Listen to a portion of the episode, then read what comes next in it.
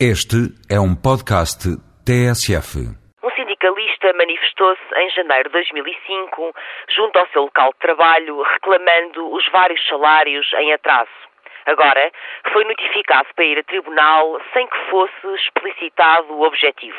Compareceu e, qual não foi o seu espanto, já estava a ser julgado. Assim, não pôde apresentar testemunhas e nomear advogado.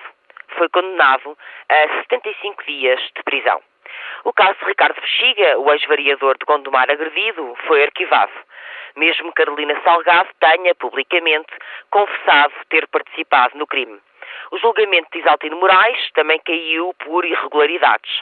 Já um homem que não procedeu à participação da manifestação com dois dias de antecedência é sumariamente julgado e condenado.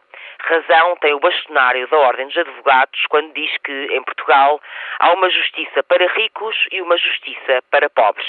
Afinal, este caso reúne tantas violações dos direitos dos cidadãos que a sua validade deveria ser considerada nula. A sentença de prisão é má, o atropelo dos direitos é péssimo. Claro que os empresários que não pagaram salários, deixando várias famílias em situações de miséria, não foram condenados e julgados. Isso não é crime. Crime é contestar. E já agora, faz algum sentido condenar alguém por não comunicar a manifestação às autoridades previamente? Todas as manifestações por Timor, por exemplo, seguiram escrupulosamente estes procedimentos? Se não, faria sentido condená-las? Algum cidadão foi acusado nas manifestações espontâneas que ocorrem a quando das comemorações das vitórias eleitorais? E nas que emergem após as vitórias futebolísticas? Parece que não. Esta é a primeira sentença de prisão por manifestação ilegal em Portugal a seguir ao 25 de abril.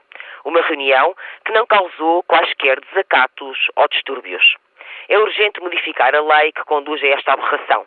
Para o constitucionalista Jorge Miranda, o decreto de 1974, período em que as manifestações espontâneas eram mais do que cogumelos, deve ser revista, até porque é inconstitucional. Para além de outros condicionamentos abusivos, como a proibição de manifestações contrárias à moral, seja lá o que for que isso significa, impõe ainda a comunicação prévia ao Governo Civil que fica com o poder de a interditar.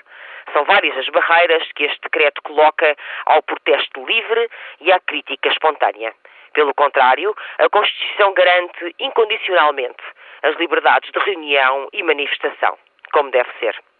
Segundo a CGTP, só desde 2002 os participantes em manifestações consideradas ilegais começaram a ser identificados pelas autoridades e os casos levados a tribunal. Existem mais uma dezena de processos destes a decorrer, embora este tenha sido o primeiro com sentença de prisão. É por isso mesmo que a alteração da lei é necessária. E o facto de só se ter começado a cumprir um decreto de 1974, 30 anos depois, é sintomático deste nosso tempo.